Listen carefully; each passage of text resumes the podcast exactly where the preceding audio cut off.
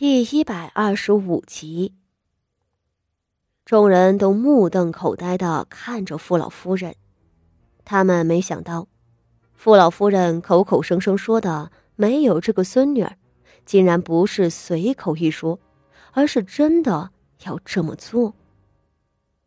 跪着的傅心怡更是呆了，她大睁着眼睛看着自己的亲祖母，突然的。他爆发出一声尖锐的哭喊，不顾身后的疼痛，爬着上来要抱住老夫人的腿，哭道：“老夫人，老夫人，不要，我不要出族，我还小，我年幼不懂事，不，不。”傅老夫人嫌恶的瞥他一眼，冷道。年幼不懂事，却还学会了杀人。我傅家哪有你这样天性狠毒的孙女儿？来人，将这个贱婢给我拉开！贱婢，傅锦仪的心里都是一抖，老夫人这回是要动真格了啊！很快，有两个婆子上来拖着傅心怡。傅心怡疯了一般的挣扎着，嚎啕道：“啊，老夫人，饶命，饶命啊！”他看傅老夫人不肯理他，竟又转向了谢氏，喊道：“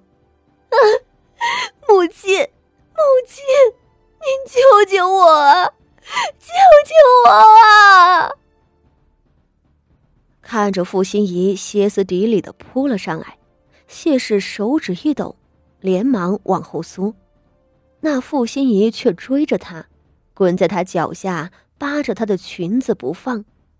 谢氏一时有些慌了，破口大骂道：“你谋杀亲兄，老夫人这样处置你是你应得的。我救你，你要我怎么救你？我没有你这样狠毒的女儿。”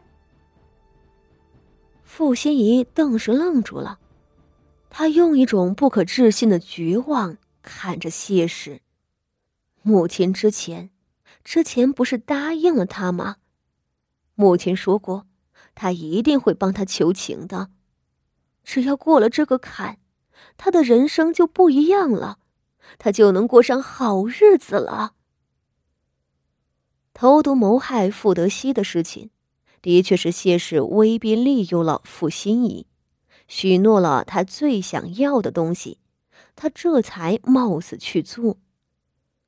谢氏许诺的不是别的，而是工部尚书刘家嫡子的婚事。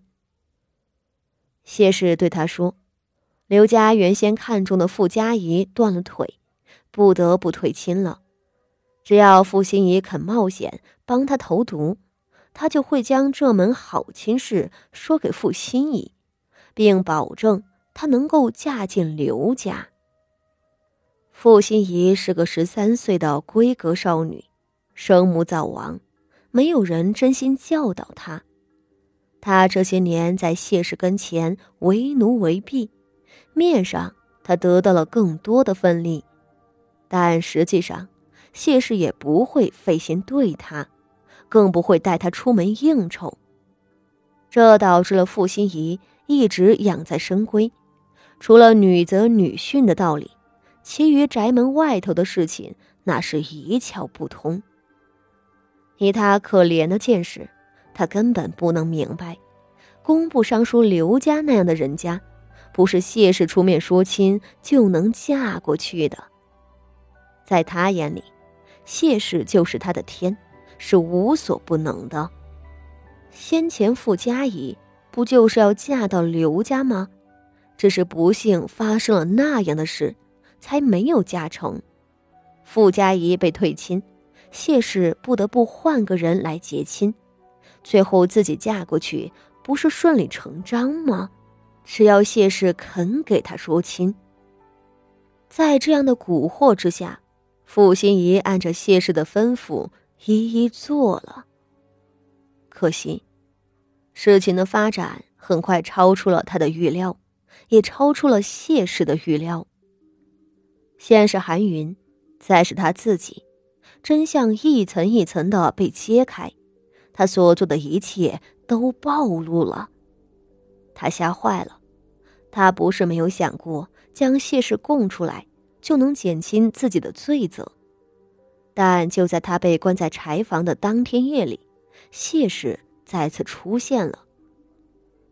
谢氏着人给看守的几个婆子灌了酒，等手背松懈了，才悄无声息的穿着一身老旧的衣裳，打开了柴房的门。谢氏告诉傅心怡，事情已经这样了，他必须一个人把所有的罪责都扛下来。不能牵扯上自己。起初，傅心怡不敢应，谢氏便哄着他。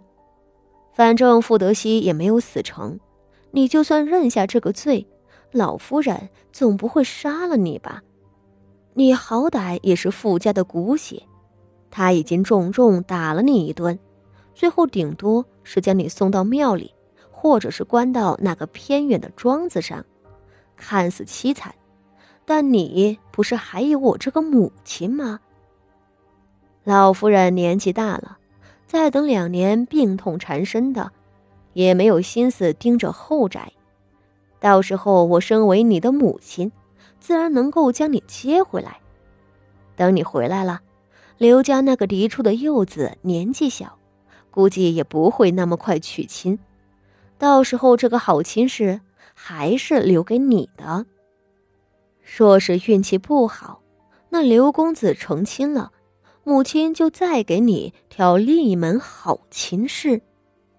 傅心怡仍然犹犹豫豫，谢氏便沉了脸，冷声道：“六姑娘想保着自己，也不能不顾着你那三哥哥吧？我不光是你的母亲，也是你三哥的母亲。话说。”三少爷在醉春楼里养了好几个小的，身上的花柳病总是反反复复。若再是不遵医嘱，或者吃错了什么药，不慎病死也是有的。傅心怡吓得连声儿都发不出了，他唯有诺诺点头，求谢氏将来一定不要忘了将他接回来。谢氏满口答应了，这才有了第二日傅心怡在景和院里的抵死不认。然而，最后老夫人给他的处置，让他再也无法平静。不是送到庙里，也不是关进偏远的庄子上，而是出族。